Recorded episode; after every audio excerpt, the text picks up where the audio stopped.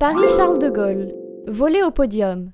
Avec 170 000 passagers par jour, 1500 atterrissages et décollages d'avions de 180 compagnies différentes, l'aéroport Roissy-Charles de Gaulle mérite bien sa place de deuxième aéroport le plus important d'Europe. Près du tarmac, tu peux même apercevoir trôner le fameux Concorde, l'avion supersonique qui a fendu l'air pendant 20 ans jusqu'à un unique et terrible crash en l'an 2000 faisant 113 morts. Busy. Outre le fameux Duty Free, un musée d'œuvres d'art de 250 mètres carrés se cache dans l'enceinte du terminal 2E.